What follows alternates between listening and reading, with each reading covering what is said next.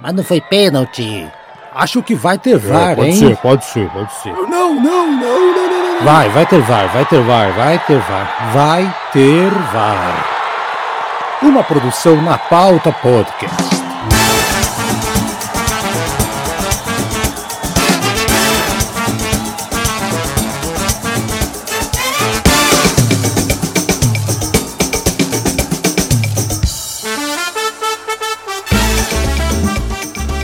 Sejam bem-vindos ao episódio número 36 do nosso podcast Vai Ter VAR, gravado na quinta-feira, dia 3 de março. Eu sou o Thiago Nasser Timmer e estou aqui com os meus amigos Bruno Torres. Opa, boa noite, amigo. E Gustavo Botelho. Boa noite, gente.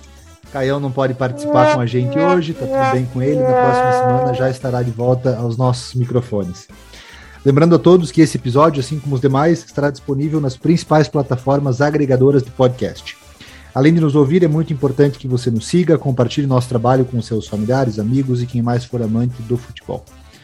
No primeiro bloco, a gente vai começar falando sobre a decisão de ontem da Recopa Sul-Americana, competição que colocou à frente o Palmeiras, campeão da Copa Libertadores, contra o Atlético Paranaense, campeão da Copa Sul-Americana torneio que acontece desde a década de 80, final da década de 80.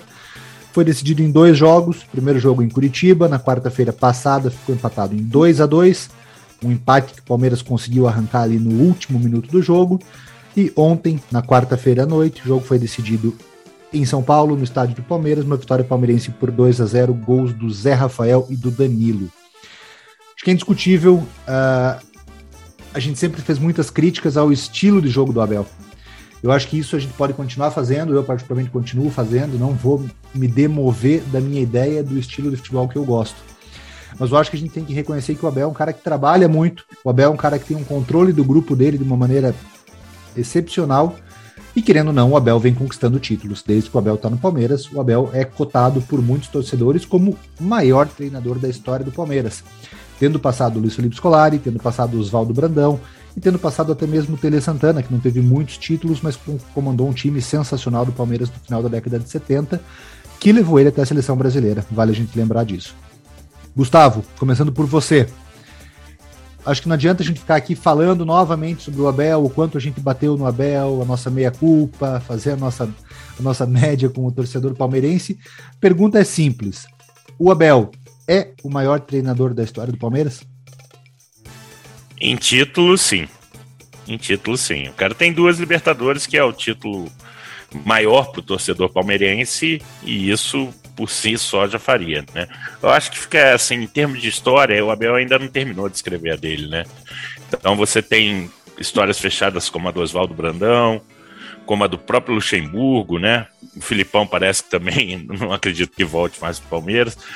Mas ele tem, além de tudo isso, né, um, uma identificação muito grande com o Palmeiras. Parece que aquela abraçada que o treinador dá, e isso às vezes a gente tem dificuldade de ver, é, principalmente com um cara que não tem raiz aqui, né? Não foi jogador aqui, não é ex-jogador do time, não, não é torcedor nem nada, né? Um cara de fora, né? De meia culpa é que o time conseguiu até propor jogo, né? Dessa vez eles até propuseram jogo diferente do que a gente normalmente reclama. É, mas é uma obra em aberto, né? Então, assim, vamos supor que dê tudo errado, Palmeiras o resto do ano não ganhe mais nada. Ganhar só a Recopa é muito pouco por um tamanho investimento. Por mais que tenha Galo e Flamengo, que eu considero que são times acima, é... o Palmeiras está ali na briga. E aí fica a pergunta que vale até para o torcedor palmeirense, né? Pudesse escolher um dos três títulos maiores que vem por aí, né? Copa do Brasil, Libertadores e o Brasileiro. Qual que eles escolheriam? É, eu, eu acho que eles dessa vez, até para validar o trabalho do, do Abel como um treinador mais completo, um torneio de pontos corridos talvez acrescentasse mais ao currículo do que ganhar a própria Libertadores. Não sei. Eu, se fosse do meu time, eu pensaria assim. É, eu levanto antes de passar a palavra para o Bruno eu acho que o time do Abel não bate bola com o time do Luxemburgo, que a gente viu jogar na década de 90. Eu acho que o time do Abel não bate bola com o time do Oswaldo Brandão e do Filpo Nunes, que foram os treinadores das academias.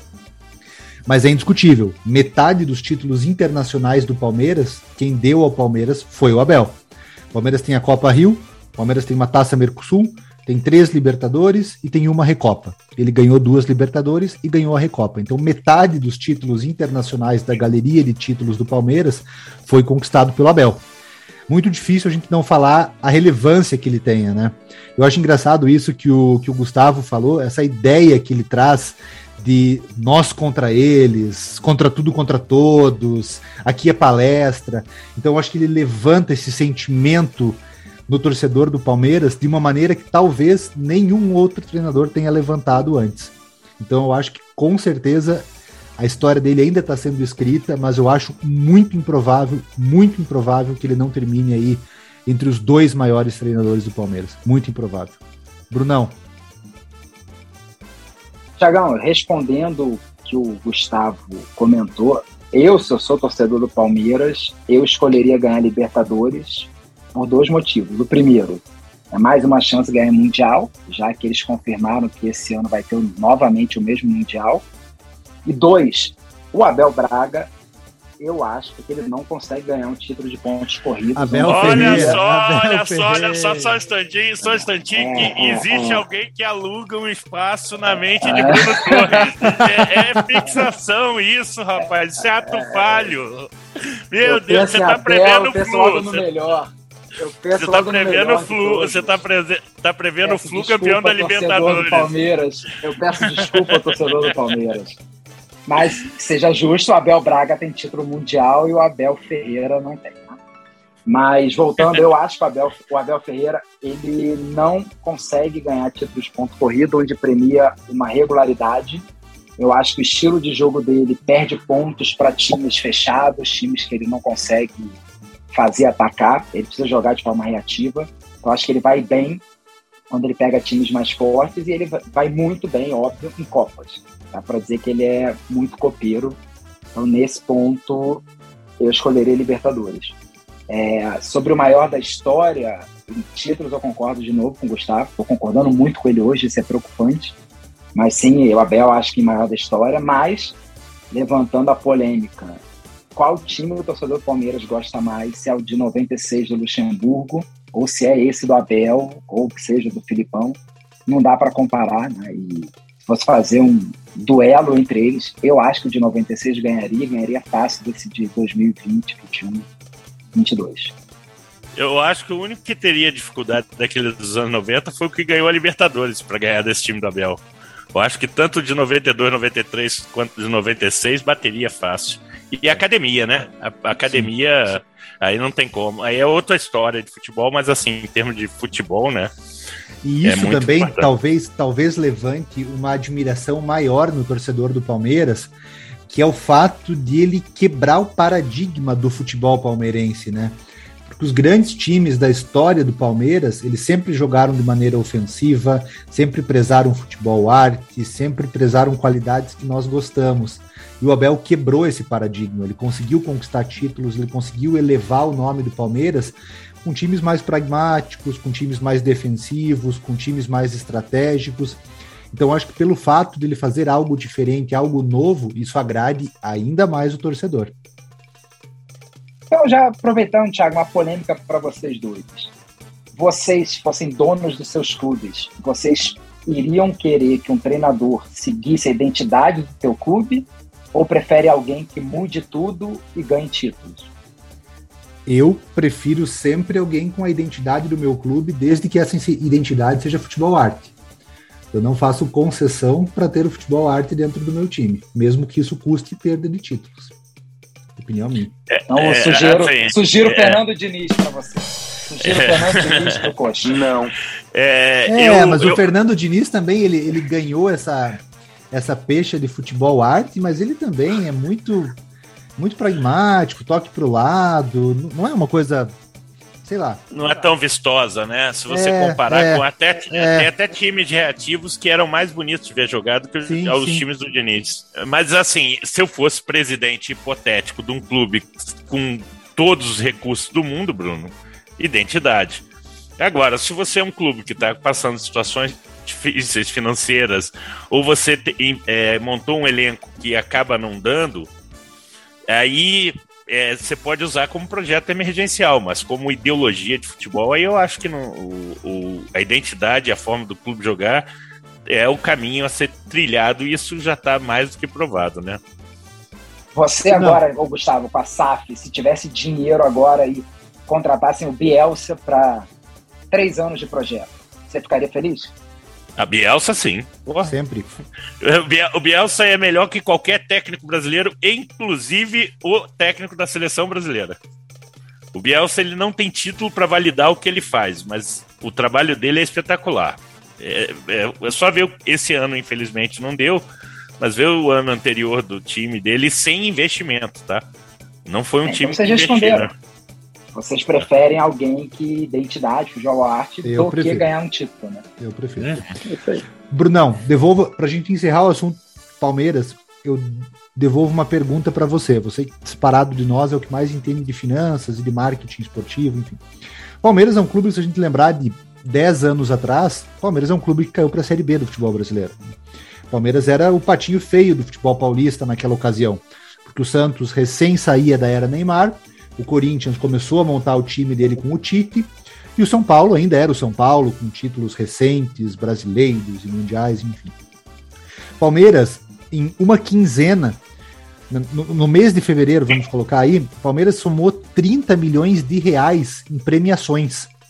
Ele ganhou 4 milhões de dólares, o que dá aí 20 milhões de reais na cotação atual, por ter perdido o Mundial para o Chelsea.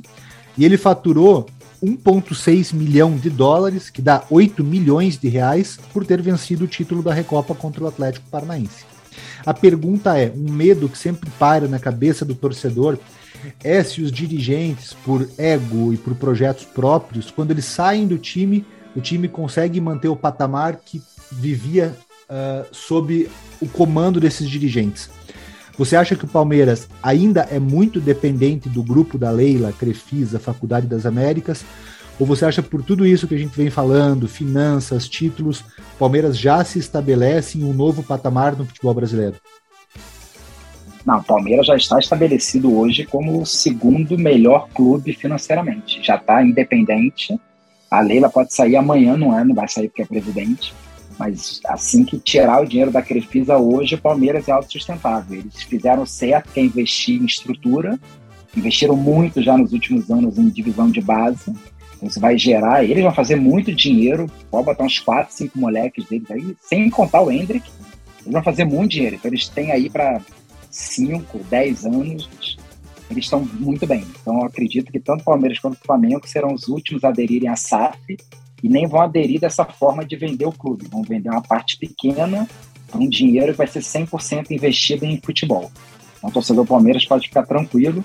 Deu sorte, né? Porque quando o Paulo Nobre entrou, que começou a gastar, o Santos, se perdesse do Vitória, rebaixaria o Palmeiras e ali o projeto ia tudo para água abaixo. Salvou o Palmeiras, ficou. Ano seguinte ganhou a Copa do Brasil, depois ganhou o Brasileiro e aí começou a ganhar. Então o Palmeiras ele está suave, tá tranquilo. Assina embaixo, Gustavo? É assim, né? É, o faturamento, o Bruno chegou a comentar, né, que eu, eu falei que o faturamento foi 940, né? O faturamento. É, eu falei, pô, muito, né? Ele falou, ah, tem muita premiação, mas assim, o basal deles é acima de 500, 600 milhões, então isso aí tá tranquilo. É, é e, e, a Leila é triênio lá? Lá é triênio ou é biênio? Então tem mais dois anos de garantia que a Crefisa não vai resgatar o, o que precisa resgatar, né? Com a mudança da lei lá, daquele aporte da Crefisa. Então isso provavelmente vai ser feito em suaves prestações, sem machucar o investimento no futebol. Essa venda é parcial. Provavelmente Palmeiras e Flamengo, quando venderem, entrarem, vão vender aí 10, 20% pelo valor que o pessoal está vendendo 70%, 90%, 100% aqui no Brasil, tranquilamente. É, e o dinheiro já, e é um time que não tem dívida. Então, se ganharem, vamos supor, 300 milhões, é 300 milhões só para gastar no futebol, sem precisar pagar dívida, nada. Então, é um dinheiro para aumentar só o tamanho do clube. Maravilha. Isso, você sabe, Bruno, que isso ocorreu com a Inglaterra lá no começo, né? Quando eles abriram para a bolsa. Teve muito time. O Manchester United foi um time que capitalizou muito em cima disso, né? Porque ele, as ações dele na bolsa cresciam exponencialmente. Então, isso talvez seja também a alternativa aqui, né? Desculpa, Tiagão. Nada, tranquilo. Eu ia passar para o próximo bloco, caso não tivesse mais colocações sobre o Palmeiras. O próximo bloco também é de um time brasileiro, também é de um time verde e branco, e de um time que construiu uma, um primeiro capítulo muito bonito na história da Libertadores, que foi o América Mineiro. Num jogo que teve tudo que a gente gosta num jogo de futebol, né? Teve retranca, catimba, emoção, pênalti no time dos outros e classificação de time brasileiro. Primeiro jogo da, da segunda fase da, da Libertadores foi entre o América Mineiro e o Guarani do Paraguai, no Independência. O América perdeu por 1 a 0 aquele jogo e muitos de nós, inclusive eu próprio, já achavam que tinha ido o boi com as cordas, né? Que não ia mais conseguir reverter. E o América fez um jogo muito bonito, escreveu uma página linda, como eu falei, e venceu ontem o Guarani no Paraguai, uma vitória por 3 a 2 no tempo normal, de virada. Levou o jogo para os pênaltis e venceu nos pênaltis com uma defesa do Jailson na última cobrança do time paraguaio. Belíssima história do Coelho, hein? Linda, né? Lindona. E, e assim, tem um, uma coisa que eu acho que foi o PVC que falou, né? O, o jogador cobra o último pênalti foi o Everaldo. Ele fez o gol no mesmo dia que a mãe dele, ele ficou sabendo do falecimento da mãe dele, então tinha todo uma, um significado para ele, né? O América levou muito azar no primeiro jogo já, cara. Pô, perdeu gol pra caramba. Pegou, perdeu gol pra caramba. Esse time tá arrumado, hein? Mas eu falei isso em relação ao Fluminense, acho que até para América vale. O futebol brasileiro tem uma, um, um gap tão significativo o futebol sul-americano quando não são os argentinos, que eu, se eu sou América, eu até sonho em classificação contra, contra o Barcelona de Guayaquil. Perdeu o técnico pro Santos, rapaz. Eu acho que só prova mais uma vez que o futebol brasileiro está muito acima da América do Sul. Se não fosse o River Plate com tamanho investimento, eu poderia cravar já que a final seria brasileira novamente. Até porque vai ter muito clube brasileiro na fase de grupo. A gente vai ter muito jogo nacional na Libertadores. Mas a distância está ficando grande, né? Assim, o melhor time paraguaio Acho que é, é, o, é o Guarani, né? Tá na frente do, do Cerro, eu acho. Hoje. É, perdeu o campeonato naquela maluquice ano passado, é, né? Tava é. ganhando, até, ganhando até o final do jogo, depois tomou a virada do Cerro, né? Mas é, é um dos melhores, né? Ele, ele, ele foi pra pré porque ele caiu para terceiro com essa derrota. Né? O Cerro e o Olímpia passaram. Mas é. O Jailson, na hora que ela, ele, o, o cara do, do América perde, agora me fugiu quem foi. O Jailson vai e bate na bola, a bola entra. O torcedor do América já tinha largado os bets, né? Ninguém acreditava mais, né? Aí de repente volta. Que, que jogo maluco, cara. Que jogo de futebol puro. E só comentando aí a segunda fase da Libertadores, além do América ter desclassificado, o Fluminense também se classificou. Fluminense venceu o Milionários em Bogotá por 2 a 1 e venceu também o Milionários no Rio de Janeiro, em São Januário, por 2 a 0 também tem tudo para a gente ter um, um, embate brasileiro contra paraguaio na terceira fase. O Fluminense ele pega o vencedor de Atlético Nacional da Colômbia e Olímpia. Olímpia venceu o primeiro jogo por 3 a 1 e está empatando já no segundo tempo lá na Colômbia em 1 a 1 Então até agora quem está se classificando é o Olímpia. Então a gente também vai ter mais um confronto Brasil versus Paraguai. E o América Mineiro pega o Barcelona de Guayaquil que desclassificou agora na segunda fase o Universitário do Peru, de um estádio que dá muitas alegrias para o Bruno. Nas próximas duas terças Nas próximas duas terças-feiras, então. A princípio, Fluminense e Olímpia, América Mineiro e Barcelona. Só para deixar registrado aí, a Abel Braga chega a 10 vitórias seguidas, algo que não acontecia em quase 100 anos. Eu quero entender como é que alguém um dia criticou Abelão que é um excelente técnico, né? Tá provando eu, aí na bola que é um excelente técnico. Eu, eu quero dizer que isso, isso deve estar tá doendo tanto no fundo dele que ele trocou os Abels. Né? Eu acho que foi isso. Isso está na cabeça dele. Ele falou: eu precisava tirar isso do meu coração sobre o grande Abelão. Trocou os Abels. É, vai, entra, é, Tino, sentiu. Sai Abel, entra Abel. O, o Elton Paulista foi o primeiro jogador a fazer gol pelo América, né? E já meteu dois, né? Você vê, né? O, o, o Elton Paulista é artilheiro da pré-Libertadores.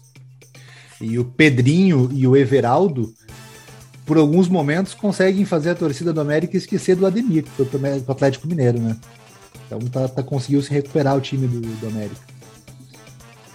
E é um trabalho Beleza. em sequência, né? O Marquinhos já tá há um bom tempo lá, né? Um trabalho que tá tendo sequência, né? Exato, exatamente. Próximo tópico, então, Copa do Brasil, pode ser? Brunão, você que tinha comentado sobre essa fórmula da Copa do Brasil, de o time, pelo menos nas três primeiras fases da Copa do Brasil, né, nas duas primeiras fases, o time mais ranqueado vai visitar o time menos ranqueado no seu estádio. E, em compensação, por jogar fora de casa, ele joga com a vantagem do empate. Com isso, tem só uma partida na primeira fase, só uma partida na segunda fase, e daí na terceira fase já passa a ter confrontos de ida e volta nos dois estádios. Essa fórmula foi adotada aí nos últimos três anos, dois, três anos da Copa do Brasil, mas esse é o ano que talvez a gente esteja tendo mais surpresas, né? Dos times, entre aspas, grandes irem visitar os times pequenos e voltar para casa sem a classificação. Vou dar exemplos. Chapecoense e Motoclube. A Chapecoense foi até o Maranhão e perdeu para o Motoclube. Paraná Clube e Pouso Alegre. Paraná foi até Minas Gerais e perdeu para o Pouso Alegre. Botafogo de Ribeirão Preto contra o Azures.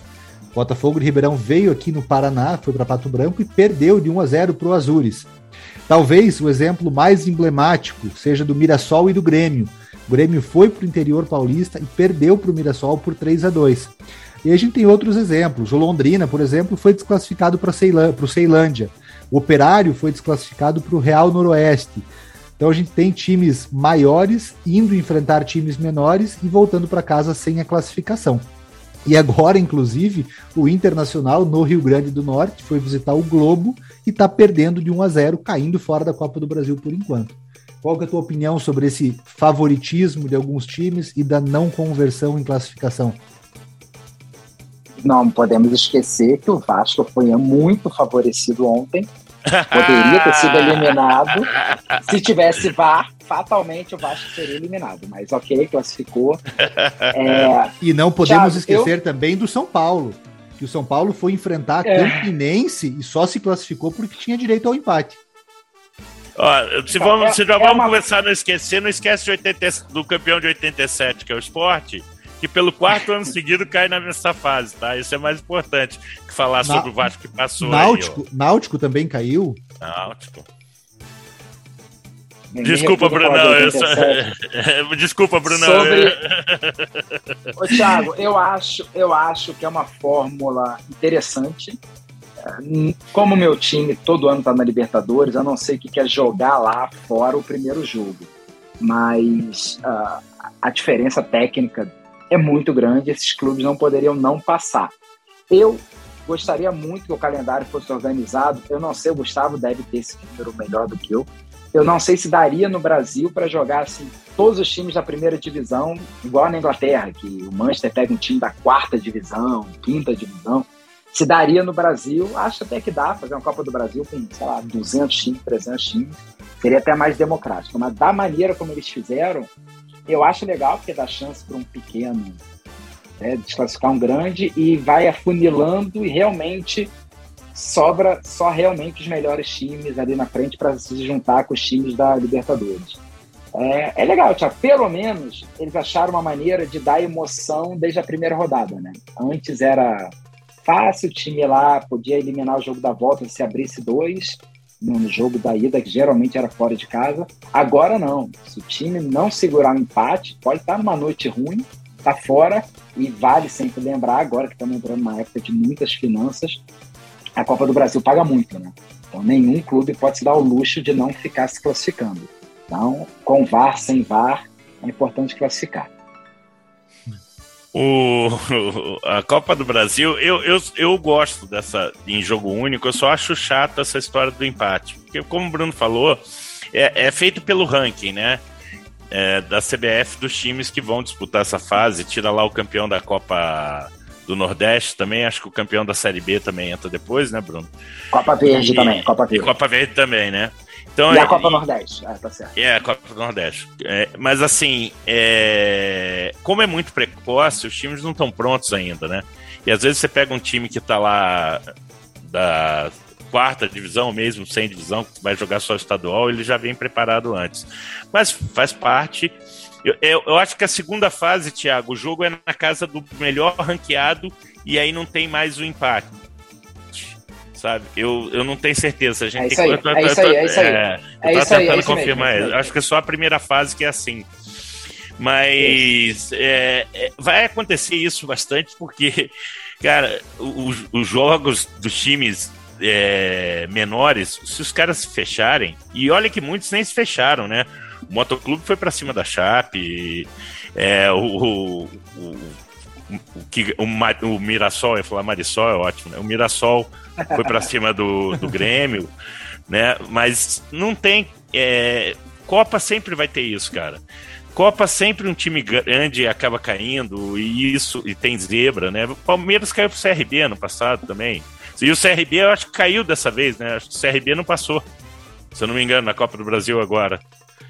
Que ele era melhor ranqueado. Então, isso vai acontecer. Eu gosto, eu preferia que fosse mais pró pequeno ainda, tá? É, perdeu para Portuguesa do Rio, o CRB. Na Ilha do Governador. É, é, é na Ilha do Governador.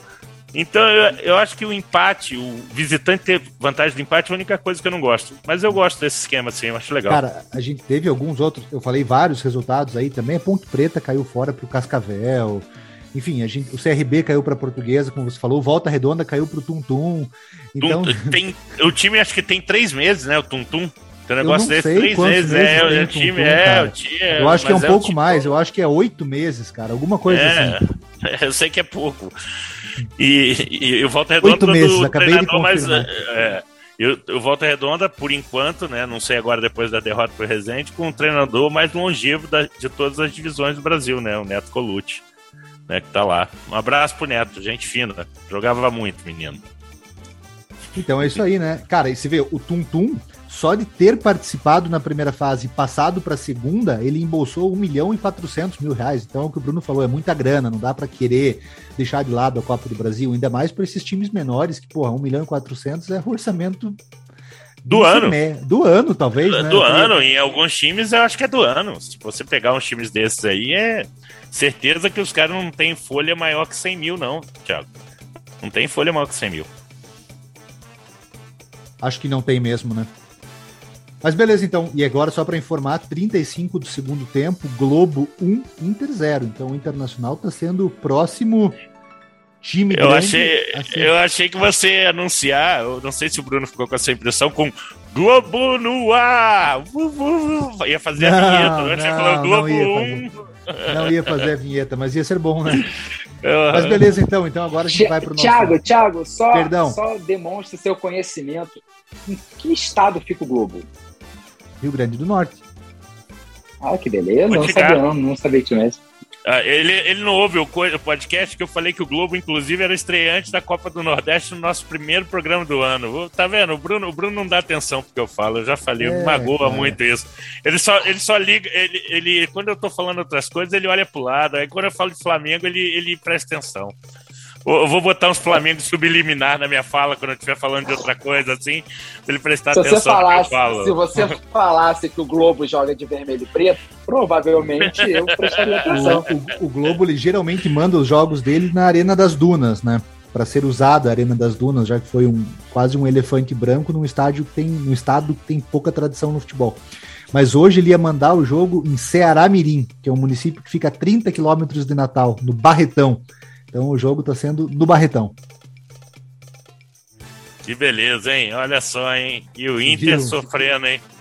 Os dois, mas, cara, eu acho que nunca aconteceu. Juventude caiu grandes. também, né? Ah, então, os três maiores do estado caíram na primeira. O Brasil também caiu, eu acho. Deixa eu conferir o Brasil aqui. Caiu. O Brasil não, caiu. O, Brasil, o Brasil caiu com certeza absoluta.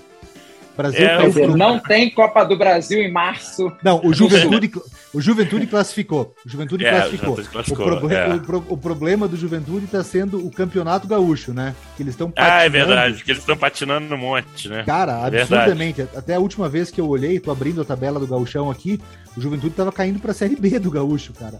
Ainda tá. Ainda tá caindo para a Série B do gaúcho.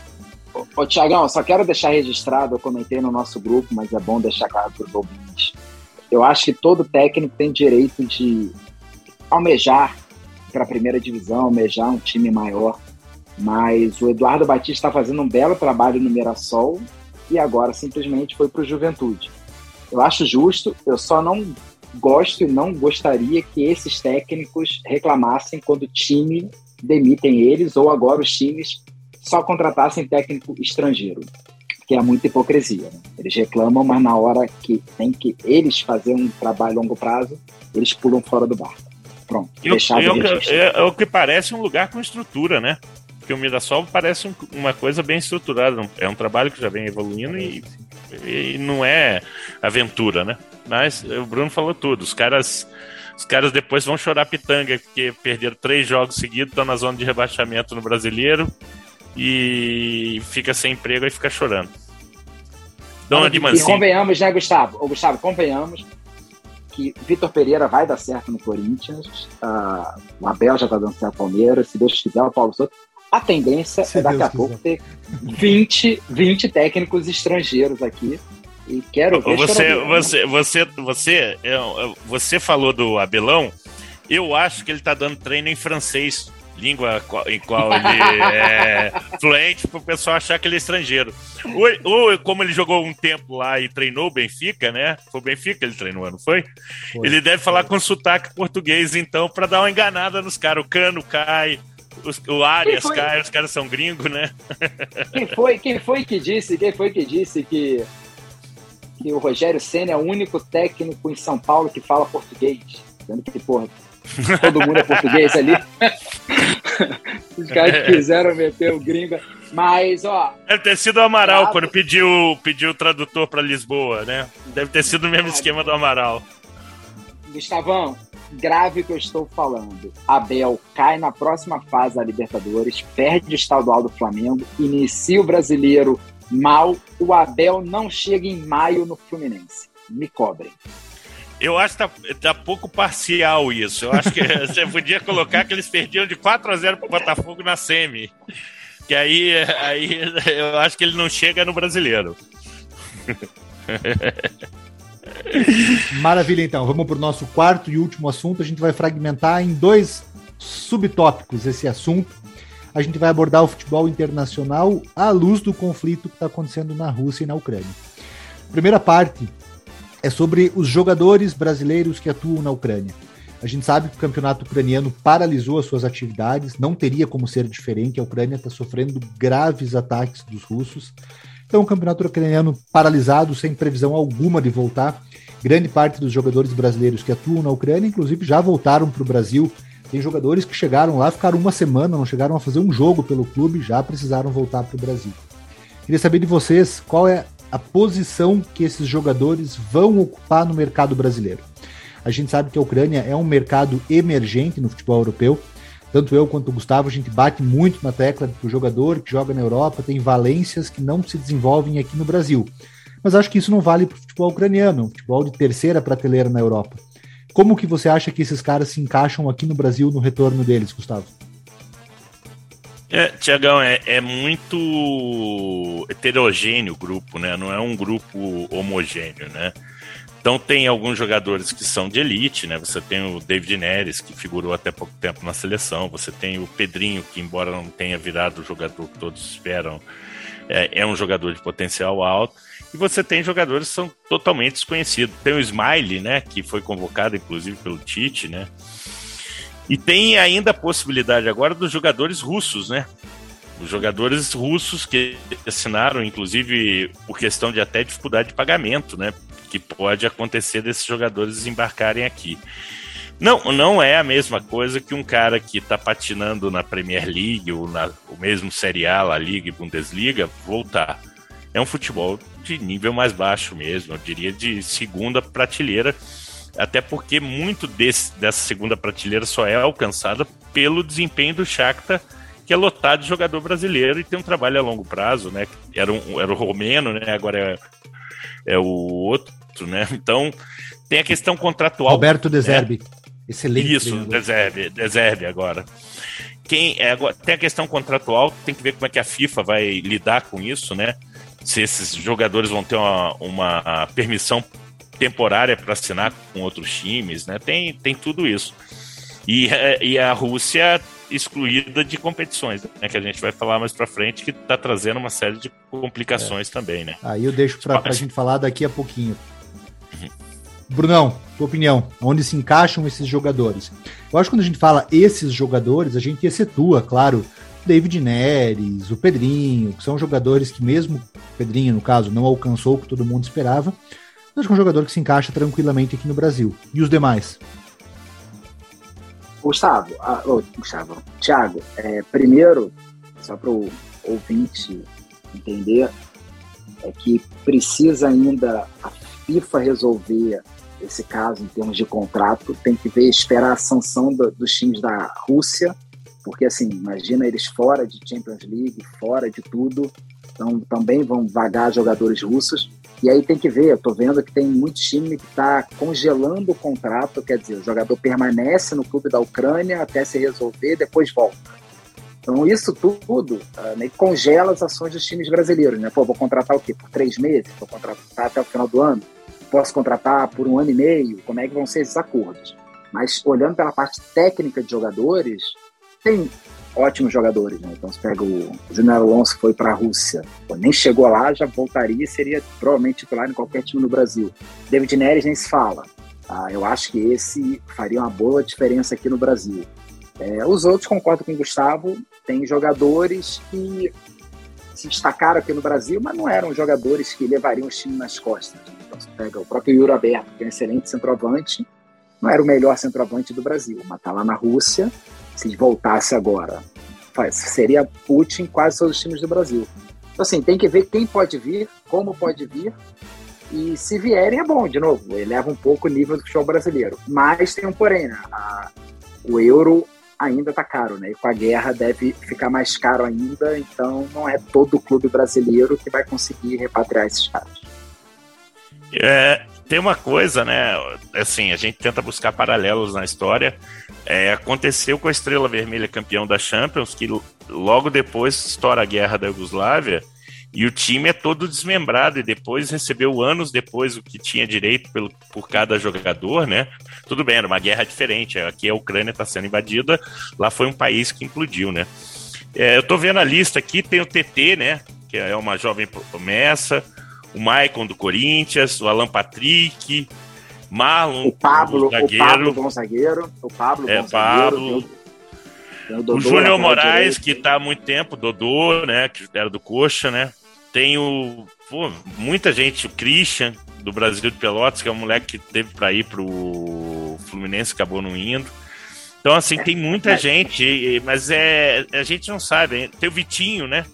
Do Atlético Paranaense. Tá no Dinamo de Kiev. Então, é, é, vai, vai ser de tudo, né? E, tem, e essa questão do salário também tem que ver como é que vai ficar aqui, né? Porque realmente pro cara é, vai ser, para ele aceitar aqui, né? Quem não tem mercado na Europa ou quiser ficar aqui porque vivenciou a guerra, quer voltar para o país, que teórico que provavelmente é mais seguro que a Europa nesse momento, né? É, vai ter que se adequar à realidade do salário brasileiro, né? Não dá para o cara chegar ganhando é, o que ganhava lá, porque pela moeda é impossível mesmo, Bruno. É, David Neres, se eu não estou enganado, tira o equivalente a 2 milhões de reais por mês. São Paulo pensou em sondar, mas só o pensamento estava caro. Já desistiu já no pensamento, não dá, né? E outro assunto que eu vou levantar aqui para a gente encerrar de vez o nosso programa a Rússia foi sofreu gravíssimas sanções de todos os lados, questões burocráticas, empresas privadas, e não poderia ser diferente, sofreu sanções da FIFA também. A FIFA, a princípio, está cancelando a participação da Rússia em toda e qualquer competição organizada pela entidade. Principalmente, lógico, a gente não pode deixar de falar nela, a Copa do Mundo do Catar, que vai acontecer no final do ano. Queria saber a opinião de vocês em relação a isso. É uma punição justa? Como que é o comportamento da FIFA perante isso? Vou começar dando a minha opinião antes de passar para o Gustavo e daí para o Bruno. Eu acho que a FIFA não é um poço de retidão, não é um poço de, de, de coerência. Já fez vista grossa para muitas questões graves. Os Estados Unidos invadiram milhares de nações e nunca sofreram sanções da FIFA. A gente já viu atrocidades na Arábia Saudita, uh, no mundo árabe, e a FIFA, inclusive, levou vários torneios para o mundo árabe. E a gente sabe os abusos cometidos no Catar, na construção dos estádios do Catar, e a FIFA também faz vista grossa para tudo isso, inclusive levou a Copa do Mundo para o Catar. E a gente não pode falar que não seja uma punição justa. Eu acho que talvez a FIFA não faça a medida correta para outras situações. Mas eu acho justo o que aconteceu. Não tem como a gente dissociar futebol e política. Eles são muito conectados. Outros países, a gente pega o exemplo do Lewandowski, que é o melhor atleta do mundo nas últimas eleições da FIFA, que se recusou a enfrentar a Rússia. Então, como que a entidade maior do futebol vai fazer quanto a isso? Né? Tem atletas de outras seleções se recusando a entrar em campo. Então, não tem como a entidade maior do futebol virar as costas para tudo isso que está acontecendo. Eu só acho que essa punição não seja um veto da FIFA aos crimes de guerra. Eu acho que é um veto da FIFA à chance de ter fracassada a organização dela na Copa do Mundo do Catar pela recusa de outras seleções se dirigirem até lá caso a Rússia vá. Essa é a minha opinião. E é, isso é tão verdade, Tiago, que a Rússia, desde a primeira invasão, é, que a FIFA, desculpa, desde a primeira invasão russa lá em 2008 na Geórgia e depois em 2014 apoiando os separatistas lá da região de Donetsk, inclusive Donbass, né? É, acabou fazendo mesmo assim uma Copa na Rússia em 2018, como fez o Campeonato Mundial de Clubes agora no, em Dubai, com mísseis voando e uma guerra contra o Iêmen rolando. Então, é, eu acho que é, é, a questão é, é seletividade e, e, e, a prova da seletividade que ela. A, o primeiro passo da FIFA foi propor o que é feito por causa de doping no COI. Que era a Rússia pode jogar, mas sem a camisa, sem o hino, o que é ridículo, né? O, o Yarmolenko, jogador, né, ele, ele cobrou jogadores russos da seleção russa que andaram reclamando sobre a, o, o banimento ele falou: então falem vocês a contra a guerra, né? Só que a gente sabe que lá na Rússia existe um, um, uma lei que proíbe certas manifestações, inclusive conseguiram prender uma senhorinha que sobreviveu ao cerco de Stalingrado, 900 dias cercada com canibalismo e tudo, e a mulher foi presa ontem para protestar contra a guerra. O que mostra que a Rússia é. Só que a FIFA não tem moral nenhuma falar isso nem a FIFA, nem a UEFA, nenhuma dessas entidades. Eles estão fazendo porque interessa exatamente no que você falou, pôr em risco a, a, existência da, da Copa do Mundo no Catar, que já é um erro também, e a gente pode falar isso em outro programa. Tem uma questão que parece que a Escócia hoje aceitou o adiamento da pedido pela Ucrânia, né? Porque os jogadores da Ucrânia não tem nem onde treinar, nada disso para a realização do, dos playoffs agora de classificação. E como os países são é, Escócia, Gales, é, Ucrânia e Áustria, então em termos de sorteio da Copa não muda muito, eles estão mais ou menos no mesmo pote, né? Mas é seletividade total, é hipocrisia. Não que a, a melhor que eu ouvi foi a punição é justa, mas vindo da FIFA é hipócrita. Brunão. Não, concordo. É, acho que o Gustavo foi perfeito na frase dele. O problema é que se você for olhar a FIFA, o que, que mudou da Rússia de hoje para a Rússia de 2018, que tinha acabado de invadir a Crimeia? O problema é que lá a Copa já estava organizada, eles não iam mudar. A FIFA escolhe lugares obscuros para realizar a Copa, onde dá para ter corrupção. Foi assim no Brasil, tá assim, foi na Rússia, agora está em Dubai, onde o dinheiro rola solto. Dubai não, né? É, Catar. Esse é um em Catar. No Catar. África do Sul é. antes, né? África do Sul África antes do Sul, teve, teve tá a história. A Alemanha Exatamente. teve. A Alemanha em 2006 teve. Assim, a, eu discuto, eu entendo o Thiago falar de justiça, só que, de novo, você vai punir uh, a seleção da Rússia, sendo que, pô, em 86, Argentina e Inglaterra fizeram a guerra.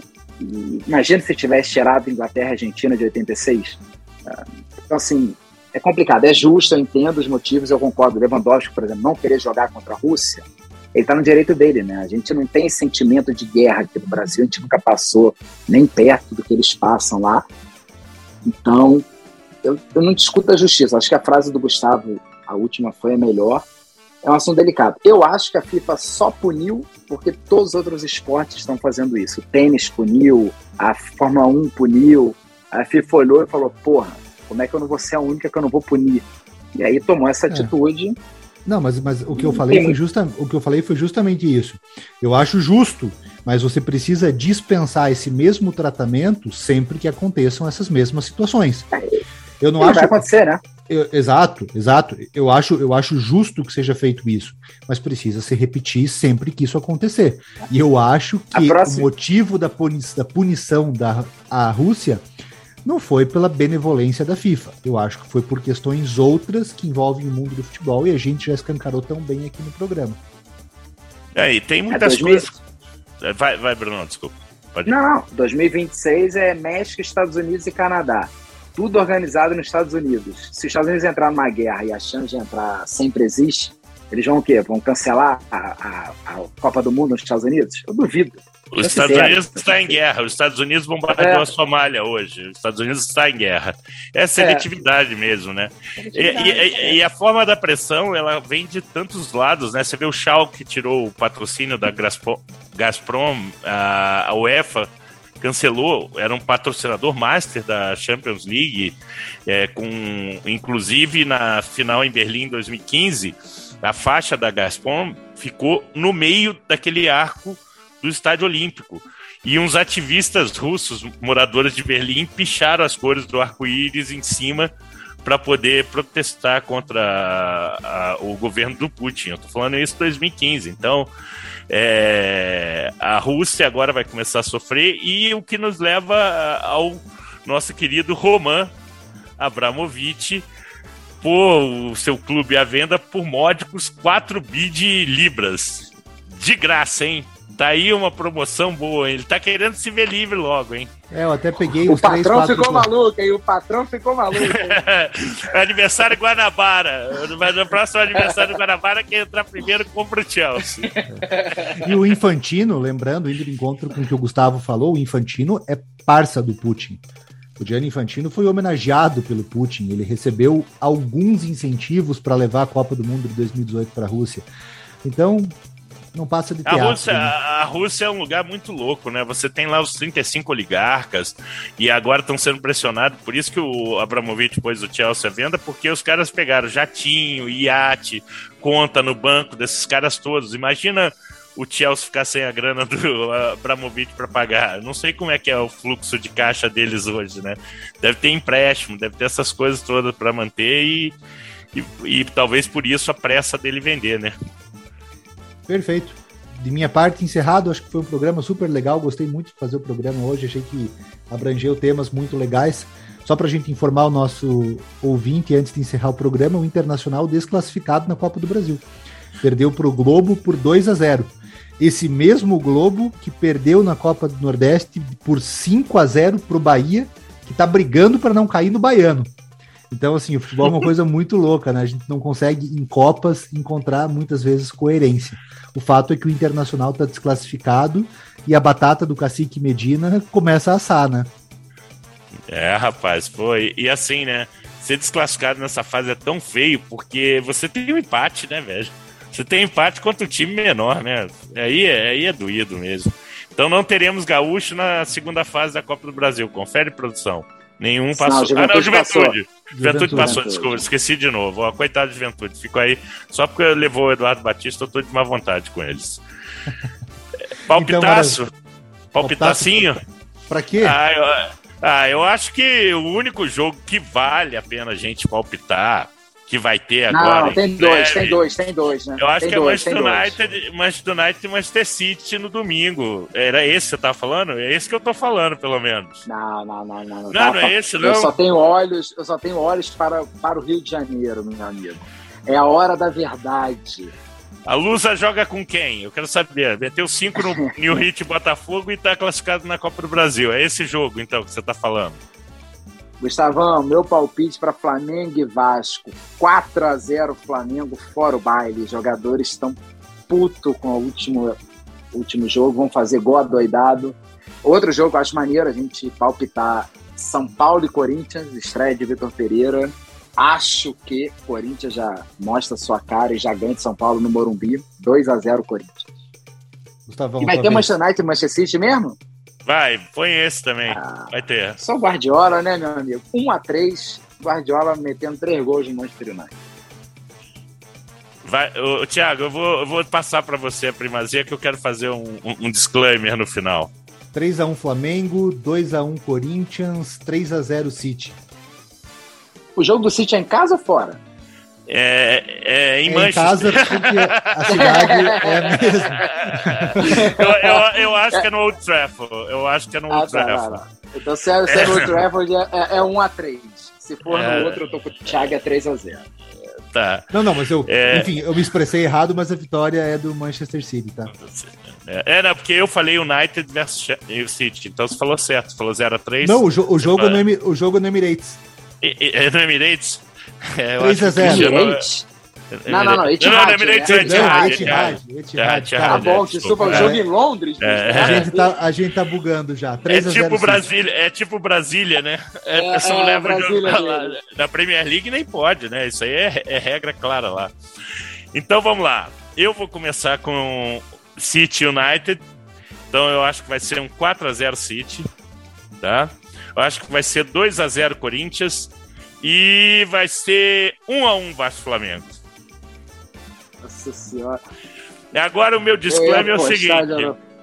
Hoje é dia 3 de março. Que dia é hoje, Thiago? Ah! Que ah, dia é hoje? Bom. Que dia é hoje, era, Thiago? Era aniversário. Boa noite. Aniversário ah, de Rei Arthur. Noite. Aniversário de Rei assim, Arthur. Não, não, não. Eu estava pensando assim: vou falar que o pessoal da editoria do, do charme da bola hoje comprovou que tem horror ao Flamengo. Mas Não. vocês estão de parabéns. Vocês salvaram Sexta. as 45. Feliz Sexta... Natal, torcedor. Lendas, é, e, lendas, E, lendas e mitos é na sexta-feira.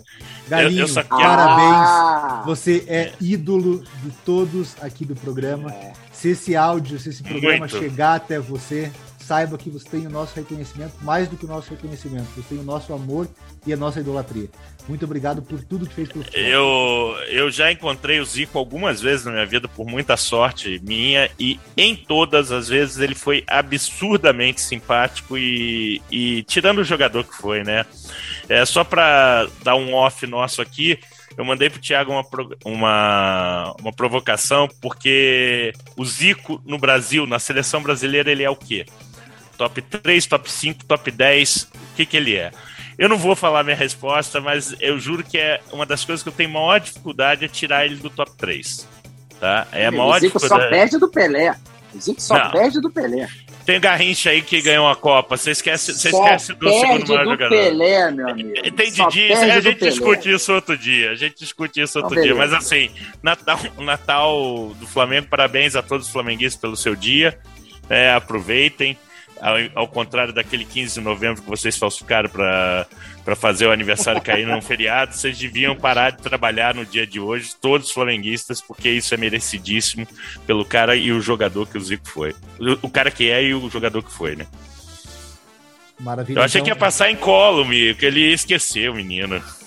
Não, já era o meu boa noite. Eu estava aqui já pensando. Desculpa, desculpa, desculpa. Tá. Eu atrapalhei, então, eu atrapalhei. Eu vou, eu vou, dar boa noite, o Gustavo dá boa noite, e daí o Bruno dá boa noite se despede com o agradecimento dele ao Zico.